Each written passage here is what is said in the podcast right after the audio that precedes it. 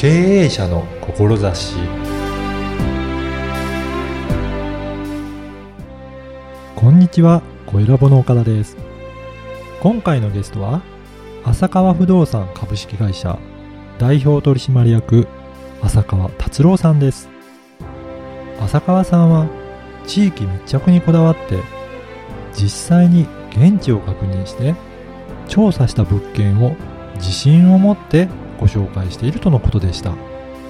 それでは浅川さんのお話をお聞きください。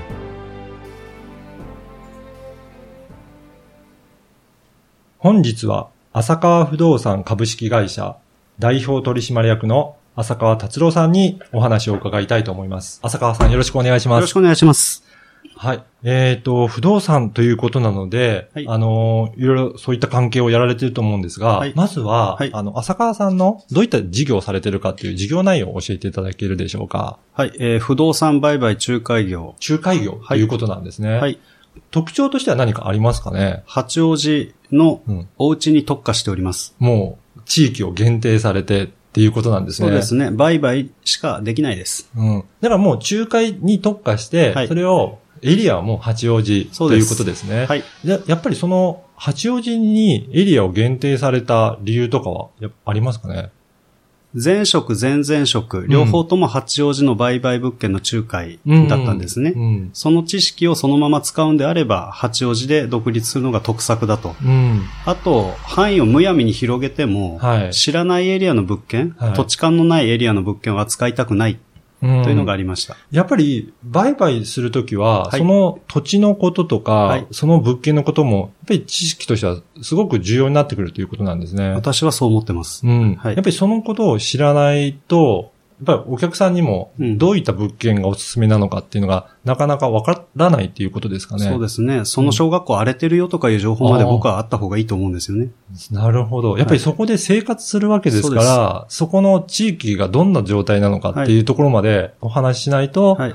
ししっかりとした、はい。あの、物件をお勧めできないっていうことですかね。そのつもりではいます。うんはい。そういう意味でも、やっぱり八王子も広いですから、そのエリアでもう特化するだけでも、はいもう情報としてはすごくたくさんあるっていうことですかね。八王子広いですよ、本当に。広いですよね。はい私も八王子に住んでるのではいわかるんですけど、はいあの、地区によってもだいぶはいカラーも違いますし、はい。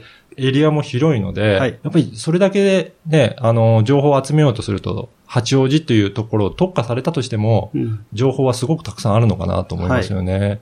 うん結構大変ですよ。そうですよね。どういうふうな感じで情報集めとかされてるんですかね？ネット上に情報はほぼほぼあるんですよ。うん。業者しか見れないあネット上のはい。ページがあるんですけどね。はいそこの情報がほとんどですけれども、はいあとは別にお金を出して、あの、物件情報最新のが来るようなサイトにもお金出して入ってる。うん。あと、売り主さんから直接連絡が来たりもします。あ、そうなんですね。はいえっと、やっぱりそうすると、うん売り主さんから情報を聞けるとなると、ネットにはない情報も得られるということですかね。そうですね。まあ、うんほんの数日ですけどね。うーん。もうすぐ売り主さんも公開しちゃいますけれども、はい。ね、僕にミサを立てる必要全然ない。売り主さんも一日も早く現金化したいわけなんで、うんもう大体情報はオープンになってるもんなんですあよ。、そうなんですね。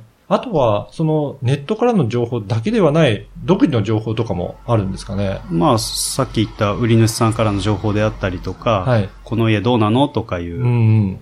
口コミ、あ、口コミとかも。そうですね、ご紹介のお客様はい。も結構多いです。うんやっぱりそうすると、そこの土地の情報も知ってるし、うん物件の情報も詳しくなるということで、はいより、あの、詳細な情報をお客さんにお届けすることができるということそうですね。ですよね。はい。あとは、お客さんにもいろいろお話を伺う、するんですかね？お伺いして、うんお客様のご要望をきっちりと、もう可視化したいですよね。もう可視化する。もう書いちゃう。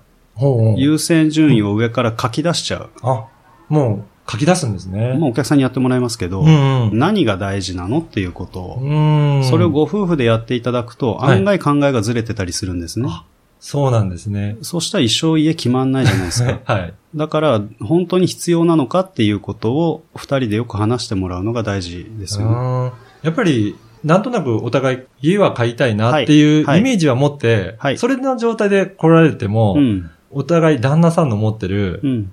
住宅はいと、奥さんの持ってるうんイメージと全然違う場合もあるんですね。多々。多々あります。はい。そういった場合の方が逆に多いぐらいですかね。そうですね。うん。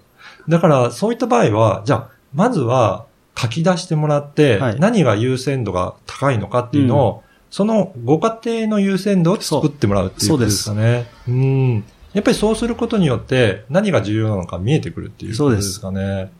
じゃあ、それをもとうに、ん。いろいろなところの物件を見学されるっていうことですかね。そうですね。それが最初にヒアリングしてはい、ご要望をお伺いしてからじゃないとう、ん。いたずらに見て歩いても、本当に意味がない。うん。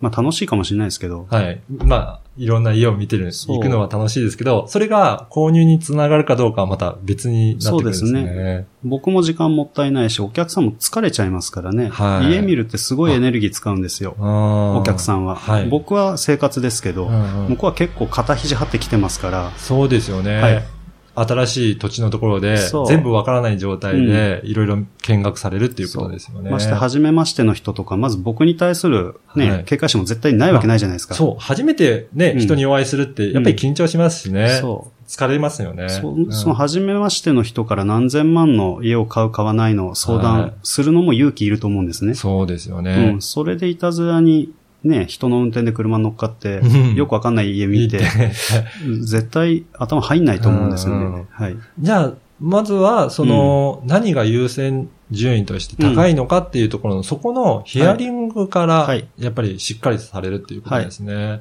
ぱりそこのヒアリングをすることによって、はい。そのお客さんが何が優先度が高いっていうのが徐々に見えてくるっていうことですか？そうですね。で、その上で、えー見学にする、うん。行くと、じゃあどこがいいのかっていうのが、だんだん分かってくるようになるものなんですかね。そうですね。毎、どの物件でも感想をお伺いするようにする。はそして、先に見た物件と比較してもらう。どっちがいいいですかと。いうことなんですね。はいえーそうすると、うんあの、何が良かったかっていうのもうん、はっきりヒアリングするので、うん徐々にそのお客さんが重視していることも分かってくるようになるっていうそうでことですすね。ね。私もそうだし、お客さん。お客さん自身がですか？そうですね。ああやっぱり初めは漠然としてたものが、そそうそうれがひ聞かれることによってうん明確になってくるんでそうですす。か、うんああやっぱりそのヒアリングの積み重ねって重要なんですね。お互いにうん。整理す、頭を整理するのも大事だし、はいあと僕との人間関係もあるじゃないですか。ああ、そうやっていろいろ話そうしていくうちにそう信頼関係が生まれてくるっていうことですね。そうしたいですね。うんはい。やっぱりそうやって積み重ねていって、えっ、と、お客さんもだんだん明確になっていくと、はい。そうすると、こんなお家が買いたい。でも、うんこれではないなっていうのが分かってくるっていうことですかね。うん。じゃあ何が足んないのって話で、はい。それが現実的な話なのか、そうじゃないのかってことにもなるじゃないですか。そうですよね。庭でキャッチボールしたいって言われても、はいそれはすまあ難しいと思うんですよ。うんうん何百坪の土地買うんですかって話で。そうですよね。キャッチボールできるぐらいの広さの庭っていうと相当広いですもんね。だったら公園の近くにしますかって話になってくるし、そうですね。そうすると、すぐ近くに公園があれば、うんそれはもうできることですよね。そうお家の近くでっていうことですね。すねあ、はいだからそういうふうにイメージを膨らませていくと、うん実は、初めは広い庭が欲しいって言ってたとしても、そうじゃなくて、うん別の手段ではい。対応できる場合も出てくるっていうことでね。そうですすね。まず予算の部分もあるし、はい管理のこともあるうんし、ね現実的なところを見ていくとこれぐらいでいいんじゃないですかっていう、その代わりの提案ができるかどうか、はい。あるいはそれ話してる間に、ご夫婦でもね、話が僕と話す何倍もしてらっしゃるわけで、はい。そしたらこれでいいじゃんみたいなうん解決策がそこで出るかもしれない。うんで、やはり、お家を買うとなると、はいお金のことって重要になってくると思うんですが、はいやっぱりそのあたりもいろいろアドバイスされていくんですかね？そうですね。一応、ファイナンシャルプランナー持ってますし、はい僕自身が家買ったのは、家賃もったいないから家買ったぐらいの人間なんで、うんその辺は結構シビアに計算しますようね。んやっぱり、毎月毎月、うんえー賃貸はでい家賃を払うよりは、うん自分の家としてうん支払いする方がいいんじゃないかっていうことですかね。一つの考えですよね。うんうんうんこの考えはお金のプロを名乗ってる人たちみんな意見が違うから、あー何がまあ正しいとは言えないんですけど。いろいろ意見ははあるっていうことですね。そうでも一つの考えとして、まあ、うん浅香さん自身もはいご自身でお家買われた時はの実感として、そういうのがあるということですかね。私それまでうん 2DK のアパートにはい。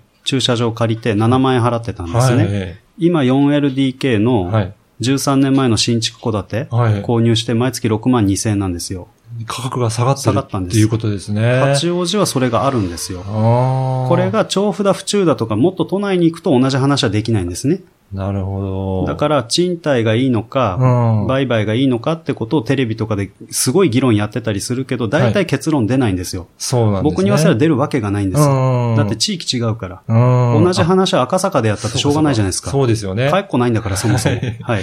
だから、あの、ね、八王子を、うん、まあ、中心に考えられてる、そう。あの、お客さんは、そこの状況で見て、それで賃貸がいいのか、はい、まあ、購入するときの方がいいのかっていうのをね、うん、そこで比較されれば、もしかしたら購入した方がお得になる場合はあり、ね、多々ありますね。八王子なら。そうなんですね。はい、やっぱりそうすると、あの、今度はローンの問題とか、うんうん、そういった支払いの問題とか出てくると思うんですけど、はい、やっぱりそのあたりも何かポイントとかあるんでしょうかね？まあ本人で払えるって言ってる金額。うん。まあその根拠っていうのは多分や、今払ってる家賃だと思うんですけど。はい。はい。で、家買われるタイミングって、家族構成が変わるときとか、あるいはお子さんが学校に行くタイミングとかだと思うんですね。はい、そうなると大体広い部屋に移んなきゃ、で、家賃上がるぞ。だったら引っ越すか。うん、じゃあ買う方も検討しようみたいになってくるはずなんですよ。はい、予算組としては、僕は今まで払ってらした家賃が一番基準になります。うん、まずはそこを基準にして。そう。はい。それが苦しいのかどうなのかちゃんとお伺いする。うん、であと、将来お子さんが学校に行った時の費用まで出るのとか。そうですよね。そういった部分に関しては、はい、本当はやらなきゃいけないんですけど、うんうん、私、ファイナンシャルプランナー名乗ってますが、家のこと、そういう家計のことに関してよく知らないです。だから私は、私は私で信頼できるファイナンシャルプランナーいますので、うん、そちらにご紹介させていただいてます。だから、将来設計も考えながら、うん、まずは今払ってる家賃、うん、そこを基準にして、えっ、と、今後払い続けられるかどうかっていうところを見て、そうですね。じゃあ、それを借り入れできるのかとか、あの、毎月払えるのかっていうところを見て、はいじゃあ、その予算をもとに、うん、えー、ヒアリングした物件の情報をもとに、はいね、じゃあこの方にはこういった物件が合うんじゃないかっていうところを、もうお勧めしていくっていうことですね。お客さんにもよりますけど、うん、最初に予算組みすることもよくあるんです。はい。物件はもう適当に当てて、はい。それで銀行にローンの申し込みだけしちゃうんです。審査。はいはい、で、審査の内定だけもらって、それからその予算の範囲内できっちり物件を探すとかも、半分ぐらいのお客さんそれやってますね。そうなんですね。たとえいい物件があったとしても、うん、それが買えないとなると、残念ですからね。そう。だからまずはどれぐらいの予算があるのかっていうのもしっかり見る必要があるっていうことですね。この銀行がこの金額をこの金利で何年貸しますよっていうのを書面でもらえれば、うんはい、その範囲で安心して動けるし、そうですね。あるいは、うん、いいな、あそこ高いけど、この物件欲しいけど高いよなって物件が、300万値下げするタイミングとかってないわけじゃないんですね。その時に手を挙げれる人ってのは、ローンが通ってる人なんですよ。買える人じゃないと手を挙げる権利もないんです。そうなんですね。それはそうです。買えるかどうかわかんない人のために物件止めてくれないです。そうですね。うん、あ、じゃあそれで審査通ってますよってなれば、そそれで止めていただけるってことなんですね。もう物件見なくていいんです。事前に見てればね。うんうんうん、3480あれいいな。でも予算足んねえよな。はい。で、300下げました。はい、3180になりました。これなら買える。あ、この前見たやつだ。もう手を挙げれますよね。見てんだから。か。はい。最初にお金の話をしとくて、いやらしく聞こえるかもしれないけど、とても大事なんですよね。大切ですね。はい、安心して動ける。そうですね。それでもう予算もしっかり決まってるので、うん、いくら下がったらいいかっていう目安ももうはっきりしてるっていうことですよね。